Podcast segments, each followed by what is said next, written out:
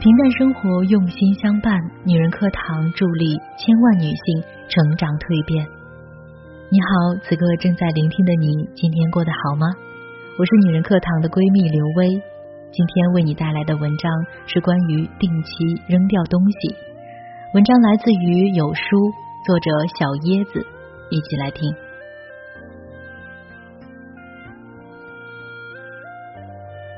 三十九岁，万人迷陈好。私生活曝光，定期扔东西会让人活得更高级。前段时间消失了近十七年的万人迷陈好，突然上了热搜。三十九岁的他，作为老师，和小鲜肉小花们一起为中戏拍摄宣传片。没想到，穿着干净白衬衫、扎着简单马尾辫的他，竟成了人群中最吸睛的存在。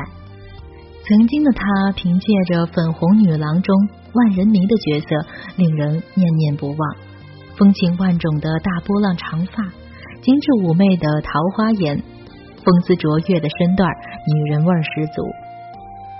拥有盛世美颜的她，还常常口吐金句，堪称那个时代的感情大 V。然而，当时处于事业巅峰的陈好，却选择淡出娱乐圈。体验过名利场的繁华，他选择了不同的道路，继续学习深造，留校当老师，回归家庭。消失的十七年里，他扔掉了浮躁的欲望，切断了无用的社交，远离了圈内纷纷扰扰，活得安逸而美好。在中戏任教，和学生们一起庆祝生日，和两个女儿一起成长。记录下每一个小幸福。他还自学烹饪，出去旅游，把生活经营的有声有色。看过他的经历，才突然明白，断舍离才能让一个人活得更高级。在这物欲横飞的世界里，能够自我主宰、素与简的活着，才是最幸福的事儿。知乎上有一个很出名的问题。做哪些事情可以提升生活品质呢？点赞量第一的回答是定期扔掉东西。扔东西不仅是扔掉家里堆砌如山的无用之物，更是扔掉那些压在自己灵魂上的欲望，从自设的牢笼中走出去。日本当红博主佐佐木文雄曾经是一个浑浑噩噩的中年油腻男。三十六岁的他，月光族，蜗居在一个乱到窒息的小房间里，成堆的书籍、穿过的旧衣服、零食、喝过的啤酒瓶罐，把他的房间塞得满满当当，无一落脚之处。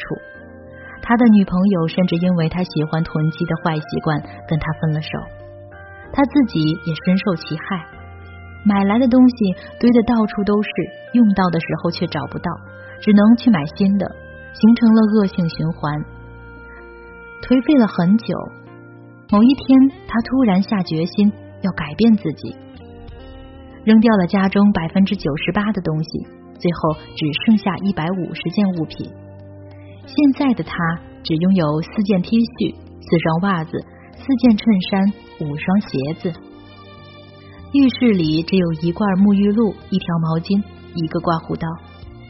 厨房里只剩下一副碗筷、一套餐具。良田千顷，不过一日三餐；广厦万间，只睡卧榻三尺。扔掉多余的杂物之后，佐佐木更专注于工作、读书、旅行。仅仅两年的时间，他就从一名无名的小编逆袭为副主编。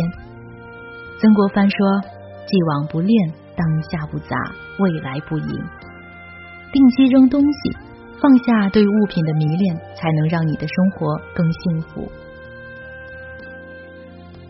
陈道明在三十出头的时候，也曾沉迷于名利场的灯红酒绿。幸好在拍摄《围城》的时候，他结交了钱钟书先生，在繁华的片场去钱老家做客。老人家里没有电视，也没有电话，满屋子都是各种的书籍。唯一的电器就是那熬药的锅子。钱老待客，夫人杨绛在看书，只有药锅子不断的发出噗噗声。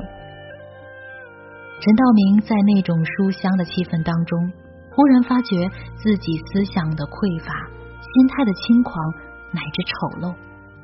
他感慨，在文化的面前，在学问面前，自己那点名气什么都不是。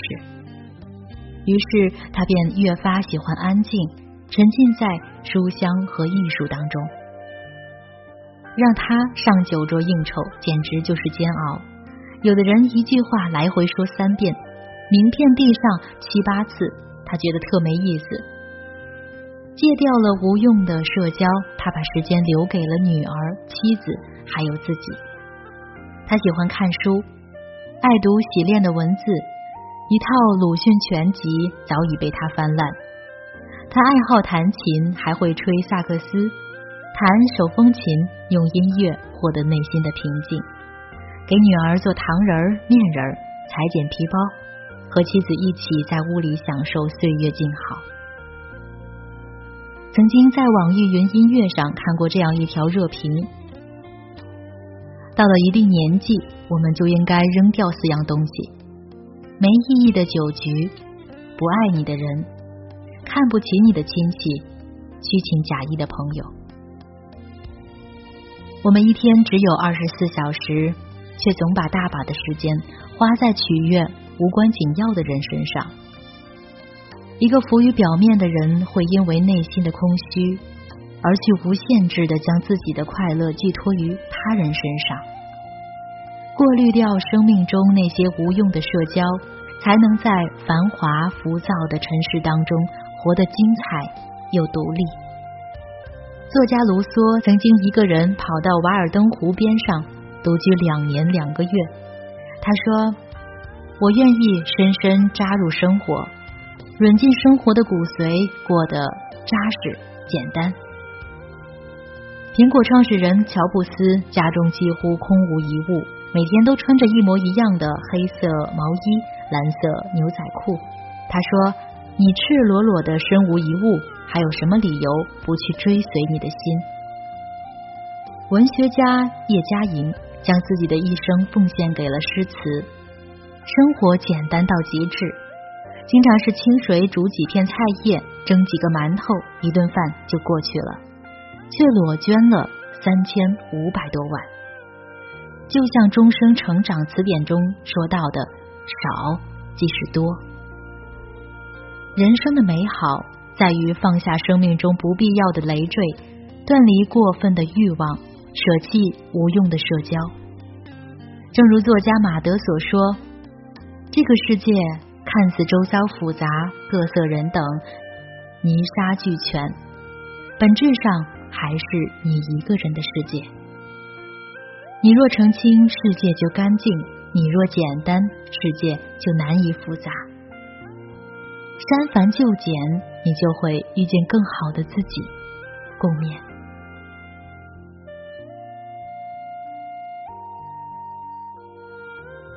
好了，今天的文章就分享到这里了，感谢亲爱的聆听。